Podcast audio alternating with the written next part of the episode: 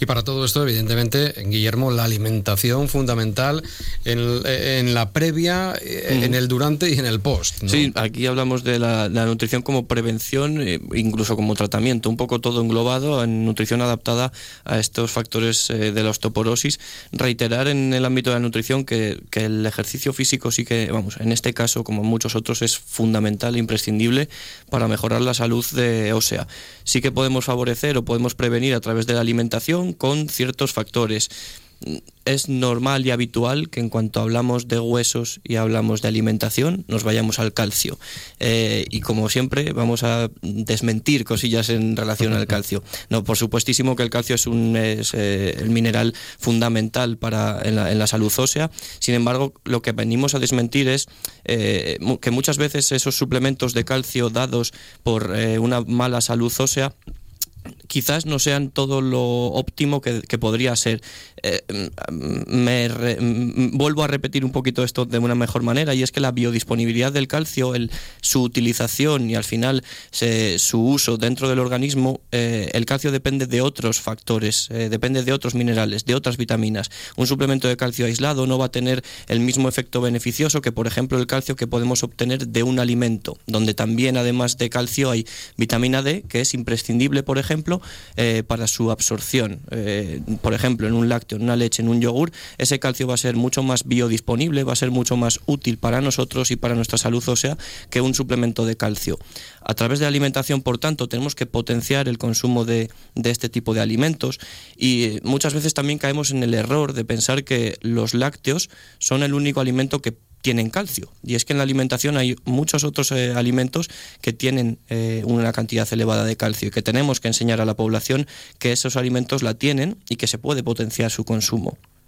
Por ejemplo, judías y derivados, el tofu, eh, alubias pintas, los garbanzos, los frutos secos tipo almendras, el sésamo, las nueces de Brasil, avellanas, Dentro de los pescados, las sardinas eh, que vienen en lata, que no tienen por qué tener ningún tipo de problema, tienen calcio, ¿por qué? Porque muchas veces nos comemos la espina, esa espina que es más fácil de comer dentro de las latas de sardinas porque ya viene eh, más desechita, es más fácil de comer, ¿no? Entonces estamos ahí metiendo un extra de, de calcio.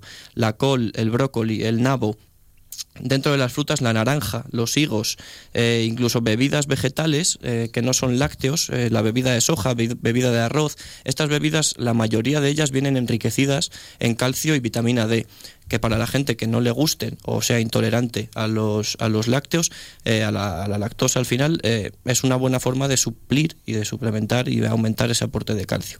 Y alguna otra cosilla, harina de trigo, el amaranto también, bueno, son pequeños alimentos eh, pequeños tips que podemos aumentar en nuestra alimentación eh, y no solo basarnos en la leche, los yogures, etcétera, etcétera. Esto más que nada es como prevención, podríamos decir. Sí, también eh, incluso como tratamiento, ¿no? Si alguna vez algún paciente tenemos con, con algún factor a nivel de osteoporosis o de afectación a nivel, a nivel óseo, como, eso, como prevención, por supuestísimo, sería importante que de manera, desde que somos pequeñitos, la alimentación fuera mm, encaminada al final a la mejora de la salud ósea, pero por supuesto cuando ya tenemos factores de riesgo que nos están diciendo aquí pasa algo en, tu salud ósea, incluso con deportistas, esto es todavía mucho más importante. ¿no? Y aparte del calcio, como hablábamos, ese calcio tiene que ir rodeado de algo y el factor mm, más importante o el mineral, en este caso la vitamina más importante es la, vitamina D. Como bien decía el, el doctor Nistal, la exposición al sol es fundamental para aumentar la síntesis de vitamina D es importante remarcar aquí que a través de la alimentación eh, no vamos a incorporar nunca eh, la, vitamina D que los requerimientos nutricionales nos dicen que tenemos que, llegar a, incorporar con la alimentación. Por tanto, si no tenemos exposición al sol, vamos a intentarlo. Es normal y es eh, habitual que en, los ancianos la vitamina D esté por debajo, esté en déficit, ¿no? esté por debajo de los valores que se, que se debería de tener. Esto es, además de por su deterioro por, por edad, por su baja exposición al sol. Una persona que, está en una residencia sale muy poquito a la calle, por ejemplo. Eh, es también habitual, por tanto, ver esos suplementos de vitamina D en personas mayores. Suplementos de vitamina D que también se usan en deportistas, por todo este tema de la salud ósea, pero también por recuperación eh, muscular. Eh, al final, un poco todo tema de, de salud, la vitamina D es fundamental Y como decía, a través de la alimentación no vamos o es muy difícil llegar a esos requerimientos, pero sí que vamos a detallar también en qué alimentos se encuentran más cantidades de vitamina D. Dentro de pescados tenemos los, eh, el arenque, el salmón, la caballa, las ostras, sardinas, atún y las gambas. En los vegetales hablamos de las setas shiitake como la variedad de, que tienen más vitamina D. En alimentos eh, proteicos tenemos a los huevos como buena fuente de vitamina D y a la leche de vaca o lácteos, eh, yogur también de leche de vaca, etcétera. Y alimentos enriquecidos, por supuesto, lo mismo de, de, antes, ¿no? Dentro de las bebidas vegetales, por ejemplo, bebida de soja, etcétera, tenemos esas bebidas potenciadas y enriquecidas en vitamina D y calcio que nos van a ayudar a tener ese extra de vitamina D. Uh -huh. Dime, Javier. Un, un apunte aquí. Fíjate si es importante la vitamina D, que los países nórdicos, por ley, todas las, todos los lácteos tienen suplemento de vitamina D. O sea, porque en esos países que hay menos sol, ¿no? Teóricamente, sol. pero bueno, la, el problema es endémico de toda Europa. No solo es porque los países nórdicos tengan menos sol, no tienen unos niveles de vitamina D más bajos Exacto. que en España.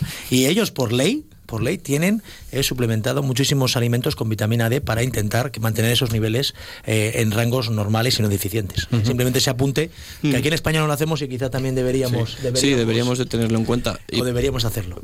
Y es, es curioso los países nórdicos. Tienen menos sol que a lo mejor aquí en España y tenemos muchas veces muy parecidas las tasas de déficit de vitamina D en, en las iguales, analíticas. Iguales. Y vamos a aprovechar ese sol que tenemos. Mm, en invierno es más complicado. Bueno, por lo menos que nos den la cara, en cuello, eh, muñecas, tobillos, zonas que se ha demostrado de alguna manera a nivel científico que tienen mayor absorción, eh, que reciben mejor y que sintetizan un poquito mejor esa vitamina D. Bueno, pues eh, hasta aquí vamos a llegar porque me tengo que marchar al estudio Padel como todos los uh, jueves. Eh, me acaban de confirmar por línea interna que esto convalida para primero de, de algo. ¿eh? de medicina, eh, educación física, eh, diet, dietética, o sea, para primero de algo. Con que los pacientes entiendan bien sí, lo que les queremos contarnos, los damos por más que satisfechos, ¿verdad? Y, y, de una manera clara, ¿verdad? Totalmente que sí.